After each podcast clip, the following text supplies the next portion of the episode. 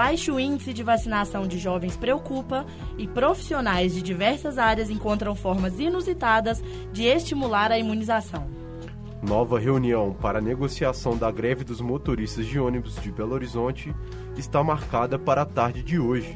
Prefeitura de Belo Horizonte anuncia que não irá patrocinar carnaval em 2022. Caso de injúria racial no Dia da Consciência Negra marca vitória do Atlético contra o Juventude. Bom dia, eu sou a Paula Barreto e está no ar o BH em Pauta.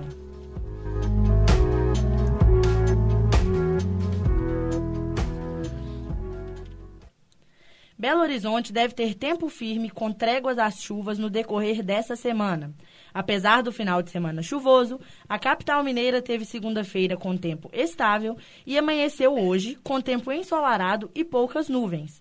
As temperaturas ficam entre 16 graus e 32 graus, com umidade relativa do ar em torno de 50%. Debate sobre as obras do Rodoanel acontece e divide opiniões entre os servidores públicos. Teve início nesta segunda-feira, 22 de novembro, uma nova rodada de reuniões com a finalidade de debater a construção do Rodoanel, obra que pretende desafogar o trânsito no anel rodoviário. Na reunião, uma audiência pública realizada na cidade administrativa, estiveram presentes representantes de Belo Horizonte, Betim, Ibirité, Nova Lima, Santa Luzia e Ribeirão das Neves, que tiveram a oportunidade de dar sugestões sobre o projeto. As proposições serão analisadas pela CEINFRA, Secretaria de Estado de Infraestrutura e Mobilidade. O principal ponto de divergência do projeto é que o traçado atual cortará a cidade de Betim ao meio, provocando insatisfação com os representantes do executivo do município. A prefeitura betinense teme estrangulamento do trânsito da região, que atualmente já concentra milhares de carros diariamente. O prefeito de Betim, Vitório Medioli, demonstrou insatisfação quanto à forma que o governo de Minas está conduzindo o projeto. Hoje, a partir da uma hora da tarde, haverá nova reunião, desta vez no auditório do DER-MG, Departamento de Edificações e Estradas de Rodagem, no centro de Belo Horizonte. A audiência será transmitida ao vivo pelo canal da CEINFRA, no YouTube. Em fevereiro, o governo de Minas Gerais estabeleceu 2023 como prazo para início das obras e duração de cinco anos. O projeto, orçado inicialmente em 4,5 bilhões de reais, terá deste montante 3,5 bilhões bancados pela Vale, em consequência do acordo firmado entre a empresa e o governo mineiro, como reparação do crime ambiental causado pela empresa em Brumadinho. Repórter Gabriel Perdigão. Greve de motoristas de ônibus, iniciada à meia-noite de segunda-feira em Belo Horizonte, tem nova audiência para negociação marcada para hoje, às 14h30. Na tarde de ontem, a tentativa de conciliação entre o Sindicato dos Trabalhadores Rodoviários e o Sindicato de Empresas de Transporte de Passageiros aconteceu sem sucesso. Com isso, a reunião para o acordo foi remarcada para hoje, onde as partes poderão apresentar novos documentos.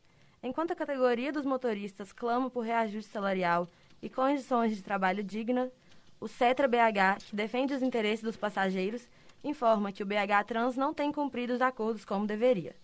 Em meio à greve de ônibus, os trabalhadores do metrô de Belo Horizonte também cogitam paralisação. Para definir, uma Assembleia Geral foi marcada na quinta-feira. Os operários do metrô reivindicam uma resposta das autoridades quanto às condições de trabalho em relação aos processos de cisão e privatização do metrô de BH. Vacinação de jovens na capital.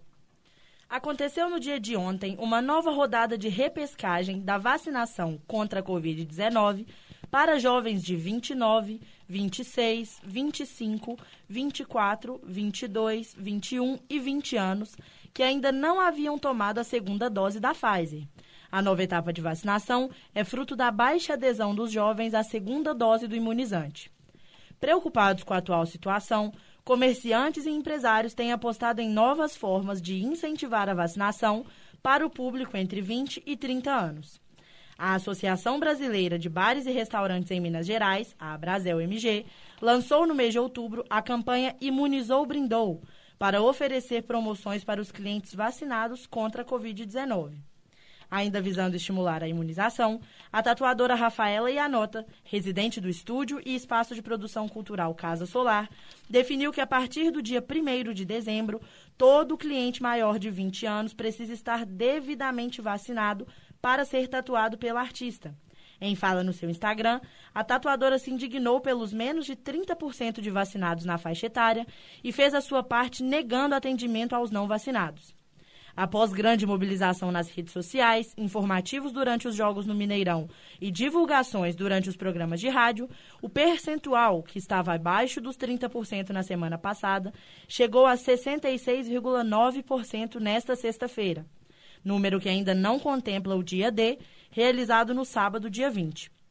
Para aqueles que ainda estão pendentes com a vacinação, a terceira rodada de repescagem acontecerá nesta quinta-feira, dia 25 de novembro. Se organizem e não deixem passar essa oportunidade. Vacinem-se. Repórter Paula Barreto. Em entrevista realizada na última semana, o prefeito Alexandre Calil revelou que não irá patrocinar o carnaval em 2022. Segundo o chefe do executivo da capital mineira, filiado ao PSD, as aglomerações que acontecerão, caso a prefeitura permita e patrocine o evento, é inseguro e poderá gerar futuras ocorrências sanitárias negativas. Calil afirmou ainda que o dinheiro do carnaval será investido em outros eventos durante o ano. Aspas. Vamos investir o dinheiro do carnaval em evento posterior. Eu autorizei o presidente da Belotur empresa municipal de turismo de Belo Horizonte, nós não vamos guardar o dinheiro da cultura e dos eventos. Nós vamos investir em cultura e eventos. Em contrapartida, um dos aliados de Calil, na Câmara dos Vereadores, aponta que ainda há chance de ocorrer o carnaval e que tudo vai depender dos índices, da Covid na capital mineira. Vale lembrar que em 2021 por consequência da pandemia 19, não teve a tradicional festa típica brasileira, que ganhou força nas ruas da capital mineira nos últimos anos, o que resultou em um prejuízo estimado de mais de 8 bilhões de reais, que afetou principalmente os setores de turismo, cultura e serviços. Em instantes, você vai acompanhar mais informações sobre a vacinação em BH, o caso de injúria racial no jogo entre Atlético e Juventude e entrevista sobre o tradicional edifício Acaiaca. É daqui a pouco, logo depois do intervalo. Onde você quer estudar? Na sala de aula ou na sala de casa? No agito do campus ou na comodidade de assistir aula onde quiser?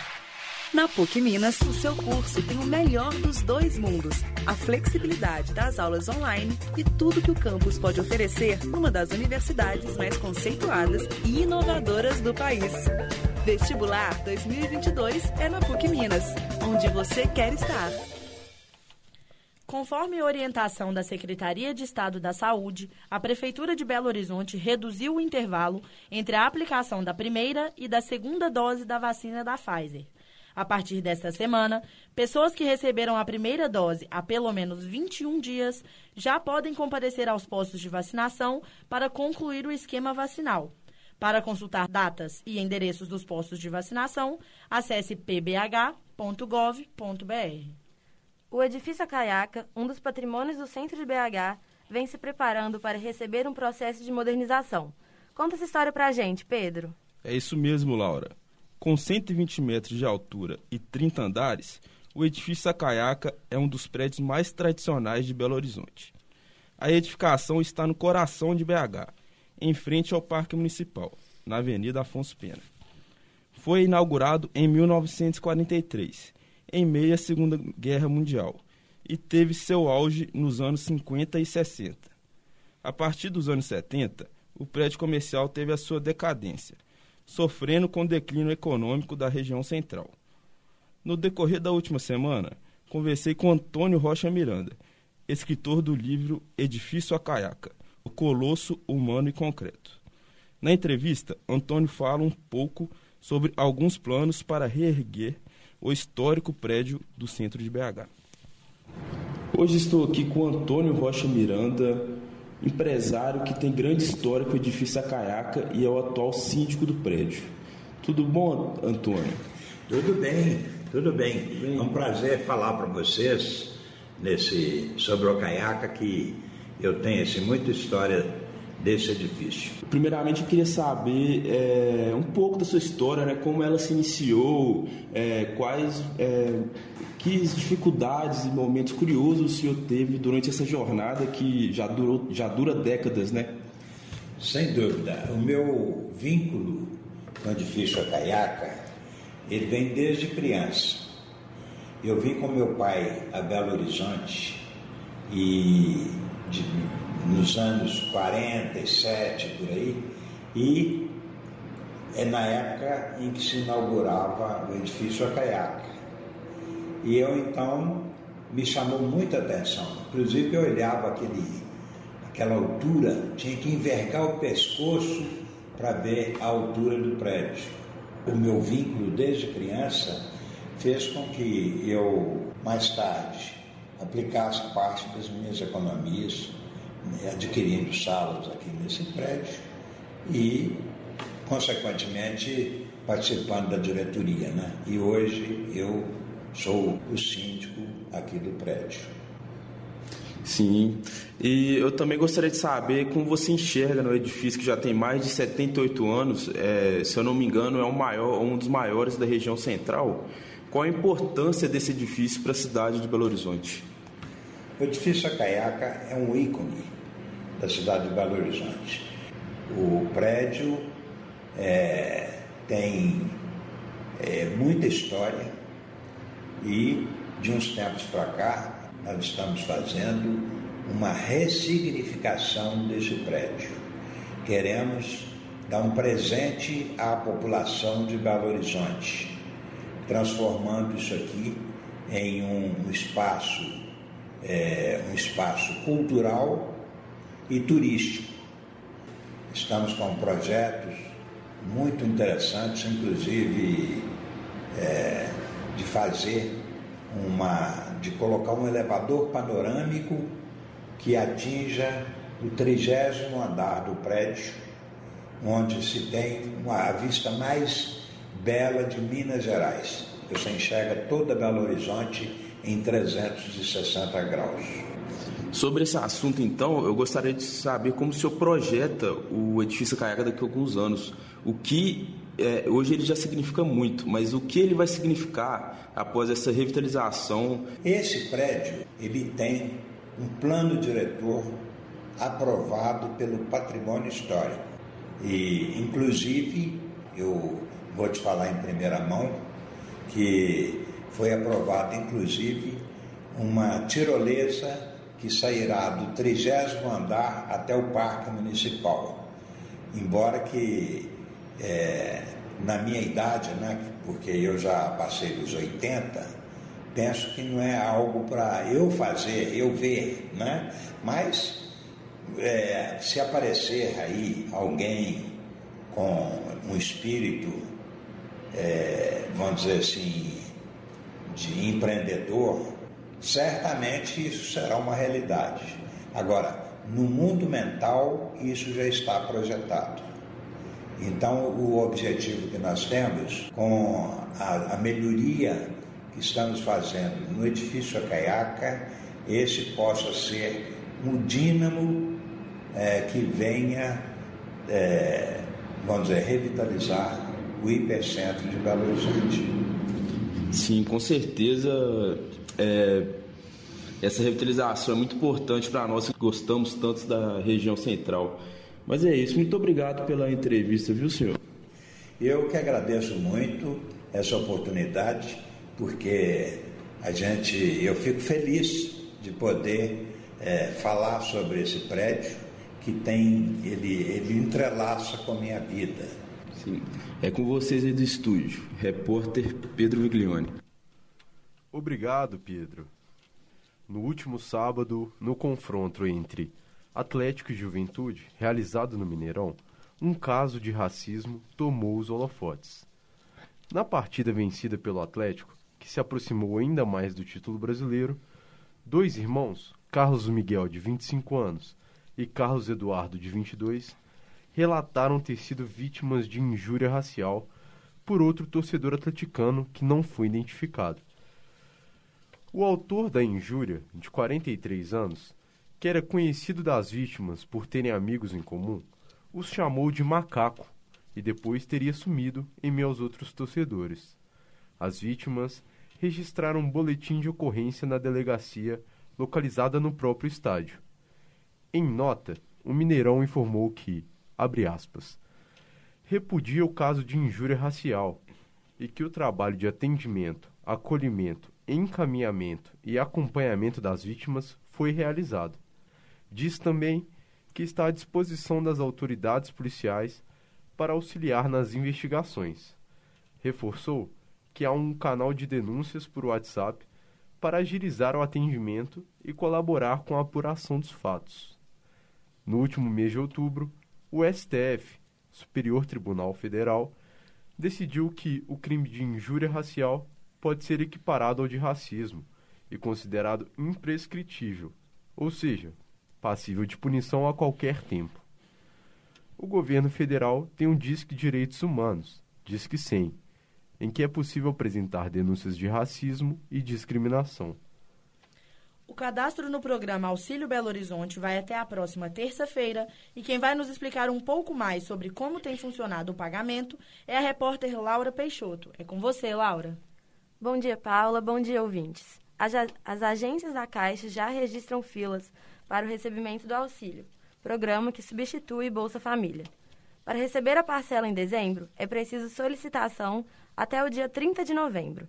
Mas ainda assim, é possível receber o auxílio com atraso se o requerimento for até o dia 15 de fevereiro de 2022. Para pedir o auxílio, acesse auxiliopbh.gov.br ou procure presencialmente pelas unidades assistenciais CRAS, CREAS ou pela Coordenação de Proteção Social e Cidadania. Se você se cadastrou no CAD Único até dia 30 de junho deste ano, se sua família vive em estado de pobreza ou extrema pobreza, ou se seu dependente estuda na rede municipal de educação, não perca essa chance. Solicite agora o Auxílio Belo Horizonte. Repórter Laura Peixoto. Ontem, dia 22, a Prefeitura de Belo Horizonte anunciou que o isopor passará a ser aceito na coleta seletiva da cidade. A ação traz ganhos ambientais e sociais uma vez que evita o despejo do material em aterros sanitários e pode ser um produto que servirá como fonte de renda para catadores. A iniciativa só foi possível porque foi encontrado um destino para o produto, uma fábrica de placas, que utiliza como principal matéria-prima o isopor branco. Além do isopor, a coleta recolhe os materiais recicláveis: plástico, papel, vidro e metal ela é realizada de duas formas, sendo elas o ponto a ponto, em que todas as regiões de BH são disponibilizados pontos de entregas dos materiais recicláveis, e a porta a porta, na qual, em alguns bairros da capital mineira, o lixo reutilizável é recolhido nas portas das casas. No site da Prefeitura de Belo Horizonte tem todas as informações sobre o meio de coleta mais próximo de você. Participe!